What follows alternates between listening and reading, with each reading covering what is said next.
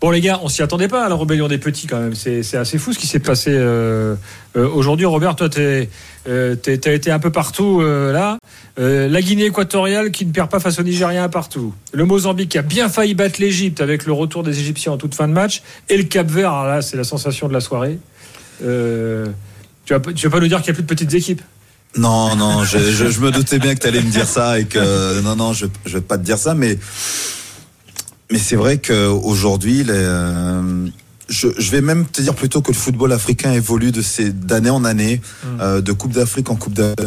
On a eu euh, un petit peu avec Madagascar, un petit peu il y a, il y a quelques, quelques années de ça, effectivement, des, ces nations dont on pensait que finalement elles se qualifient, j'irais par moment un peu par miracle, mais euh, mais qui une fois dans la quand dans la compétition, bah, elles savaient poser énormément de problèmes et puis dans ces sélections là Bon, peut-être c'est la part celle du, du, Mozambique, mais je me disais Madagascar ou, d'autres nations, notamment celle du Cap Vert aussi. On a des joueurs qui sont passés aussi par notre championnat. Euh, je pense à Steven Moreira pour le Cap Vert qui est, qui est, passé par notre championnat. Donc euh, voilà, c'est tous ces joueurs-là qui progressent aussi euh, de club en club et ce qui font qu'aussi que ben bah, ces, sélections-là aussi ne deviennent compétitives, tout simplement. Après, la, question, c'est est-ce que c'est les petites nations qui progressent ou c'est les grandes qui régressent? Parce que quand tu vois le Ghana aujourd'hui, ouais. il n'y a plus les grands joueurs qu'il y avait même il y a oui, 10 alors, ans. Tu alors, ouais, alors il y a des, des fois aussi des trous générationnels aussi euh, dans certaines sélections. Euh, on parlait un petit peu d'hier aussi euh, par rapport à la Côte d'Ivoire, la génération Drogba, bah, qui a laissé un lourd héritage. Est-ce qu'à un moment donné, il y a un attaquant digne de ce nom qui va pouvoir remplacer euh, Didier Drogba? Et puis finalement, tu te rends compte que euh, sur certaines sélections, il y a encore un collectif qui arrive à, se sortir de là et à amener euh, effectivement des résultats pour euh, pour ces nations-là. Par contre, pour d'autres, je me fais un tout petit peu plus de soucis. Notamment, on a vu le, le, Ghana ce soir. Quand tu vois comment le Ghana perd et surtout le, second but, comment il est encaissé, tu te dis non, à ce niveau-là, c'est pas possible. ouais. Alors, on parle de petites nations. La Guinée équatoriale. C'est quand même une équipe qui a déjà fait des parcours en Cannes, qui a reçu, reçu la Cannes. Le Cap Vert, ils ont été en quart de finale il n'y a pas si longtemps. 2013. Donc, euh, est-ce que c'est vraiment euh, finalement des, surprises? Enfin, quand on, quand on analyse un peu à froid, je veux dire, bon, euh, pas tant que ça au fond. Bah, le, Mozambique, si je peux me permettre, Robert, c'est une surprise énorme quand même. C'est leur troisième match nul de l'histoire dans la Coupe d'Afrique des Nations. Ils avaient fait match nul contre la Tunisie, mais là c'était les années 80, si je dis pas de bêtises, 82 je crois. Et après, là, ils ont failli taper l'Égypte, qui est l'équipe qui a gagné le plus de cannes. Donc là, quand même, c'est une surprise énorme.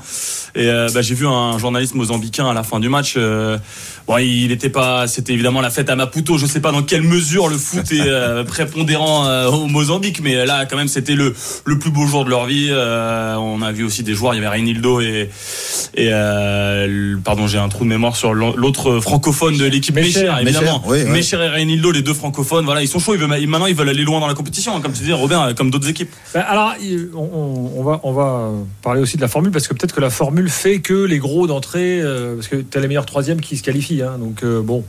Euh, peut-être qu'on ne donne pas tout d'entrée, qu'il y a une stratégie aussi, je sais pas, on, va en parler.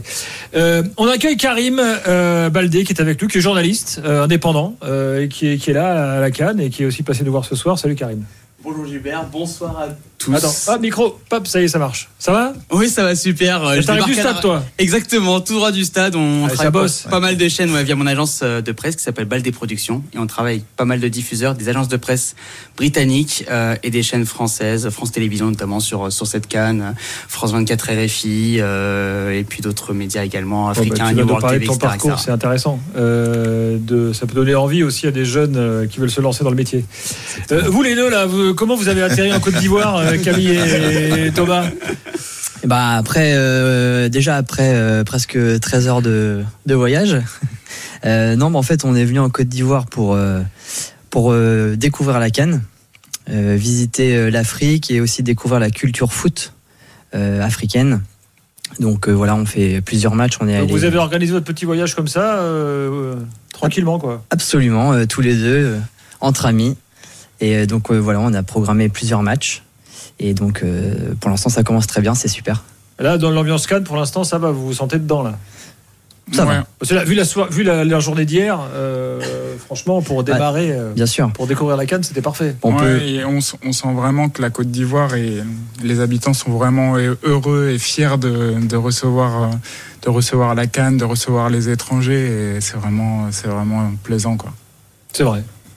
Tous d'accord pour l'instant. Ah, bah oui, ah oui pour l'instant, tout, tout, va bien. Il y a quelques galères de, de transport euh, pour aller au stade Au final, ça rentre dans l'ordre. Tu vois, hier soir, on a mis euh, deux heures et demie pour rentrer du stade, mais c'est des Ivoiriens qui nous ont ramenés dans leur voiture. Donc, euh, bah, quand tu rentres du Stade de France, parfois, tu peux. C'est pareil. Deux heures pour Là, il n'y a personne qui va te ramener dans sa voiture. c'est sûr. c'est ça. C'est l'hospitalité ivoirienne. Ça fait chaud au cœur et voilà, c'est. C'était hier, nous on est allé au stade à pied, c'était incroyable. À pied? Ouais. ah oui, s'il n'y avait pas le sticker, euh, fallait marcher longtemps apparemment. Ouais, on a fait ah des, oui, ah kilomètres à pied, mais, ça valait le coup. Comme dirait Thomas Gilles, l'expérience prouve que, et comme c'est ma troisième canne, du coup j'ai fait en sorte d'avoir un sticker voiture avant d'y aller pour arriver directement devant le stade. On n'a pas eu ce privilège, mais. Faut qu'on parle parce que le sticker voiture, on le cherche toujours, nous, avec euh, Bruno, notre technicien là. C'est des plans. on prend. Bon, euh, vous étiez aussi au match, donc on va pouvoir en parler. Ensemble. Euh, puis après, on parlera des matchs de demain. On a, on a le temps, mais démarrons par ordre un peu d'apparition aujourd'hui. Là, le Nigeria hier soir, on disait attention, le Nigeria, c'est une équipe un peu bizarre. Euh, c'est moins bien, beaucoup d'attaquants euh, performants, mais milieu derrière, c'est pas trop ça. Finalement, Robert, confirmation aujourd'hui, tu étais, étais, au match, tu as été déçu par le Nigeria? Bah, confirmation. Alors déçu par le Nigeria par son manque d'efficacité, tout simplement, parce que malgré tout, se sont créés pas mal, pas mal de situations, et notamment par Victor Osimhen, même si les buteurs, un petit peu heureux sur son but quand même, parce que euh, la tête est pas très académique, mais on s'en mm. fout. à la rigueur, le ballon rentre, c'est le principal. Mais énormément de situations et et puis à un moment donné, quand tu tombes pas efficace, ben c'est, c'est je vais pas inventer le football, hein, c'est, l'adage. Hein, à un moment donné, euh, voilà, euh, une seule situation pour l'adversaire, ça finit au fond, et puis tu cours après le score. Finalement, tu reviens quasiment tout de suite derrière, et puis tu as les situations pour pouvoir marquer, tu, tu le fais pas. Ce qui fait qu'à un moment donné, tu te rends un match euh, compliqué, voire un match moyen, pour reprendre l'expression du coach. Euh, tu te fais un match très moyen et puis finalement bah tu voilà tu te mets une pression d'entrée de jeu euh, à l'entrée de cette canne. Exactement. La Guinée équatoriale, il y a un type extraordinaire, c'est le buteur là. Euh, à chaque canne, il est là, celui-là. Il joue en Détroit espagnol. Euh, Salvador, hein, il s'appelle, c'est ça mm. Ivan Salvador. Ivan Salvador. Euh, et puis les mecs, ils s'arrachent avec sa sélection. Ah, déjà, chose atypique dans une équipe africaine, c'est un blanc dans une équipe d'Afrique Non, mais c'est vrai. Oui, c'est vrai. Non, mais c'est vrai. C'est vrai. Ivan Salvador. Il joue à, il joue à Ceuta, vous savez, l'enclave espagnole au nord du au nord du Maroc et puis à chaque fois il s'arrache et à chaque chaque cas on le revoit. La dernière fois il avait les cheveux roses je sais pas si vous vous souvenez oui je me souviens bien on le voyait souvent dans les zones mixtes d'ailleurs. C'était facile à reconnaître du coup. Bon euh, et bon étonnante équipe quand même le euh, de la Guinée équatoriale. Pas mal de joueurs qui jouent en Espagne dans des petits clubs euh. il y, a quand même des joueurs ils arrivent à sublimer Robert avec la avec la sélection. C'est lui lui là Salvador c'est l'exemple. Oui, oui, oui, oui. Ben, c'est pas le seul, il y, en a plusieurs. Euh, euh, on parlera tout à l'heure effectivement du Mozambique, mais il y en a certains aussi. Euh, je crois que leur capitaine, alors j'ai oublié son nom, mais, mais qui a plus de 40 ans et, et est encore fringant.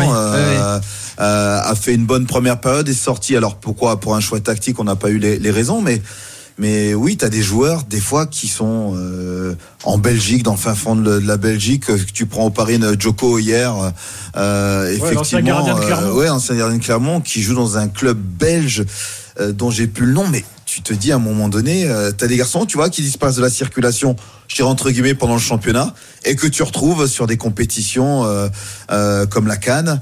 Il y en a même certains qui n'ont pas de club, et puis que tu retrouves en sélection. Donc oui certains réussissent à se sublimer, la sélection leur permet de, pouvoir soit retrouver un club ou justement d'exister.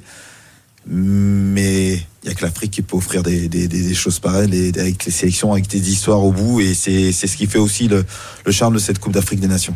C'est vrai. Mais c'est ce qui fait aussi que certains disent, ouais, mais ça veut dire que le niveau est nul. Non, pas obligatoirement. Non, non, mais après. Euh, non, on peut pas dire que le niveau est nul. C'est, c'est, je, je, suis pas d'accord quand, quand on dit ah, le niveau est nul. Je me suis battu avec Jérôme Rotel la semaine dernière. je sais, j'ai entendu. je, je sais, j'ai entendu. J'ai entendu. T'as, as envoyé et ah je, suis, je suis bien content. Je suis bien content. Mais non, non, on peut pas dire que le niveau est nul. Non, je, je suis désolé. Il y a, euh, tu vois, moi, par exemple, j'ai pas eu la chance d'en pouvoir jouer une. J'étais, j'étais pas très loin.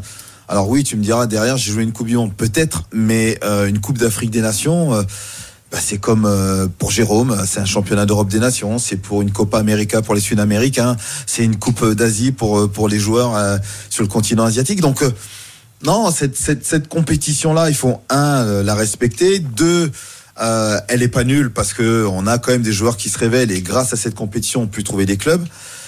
Et puis surtout, euh, on dit qu'elle est nulle ou elle dérange parce qu'elle est peut-être mal placée à un moment donné de la saison, tu vois, en, en cette période de janvier. la vérité, mais, mais on connaît. Pas entendu ce débat.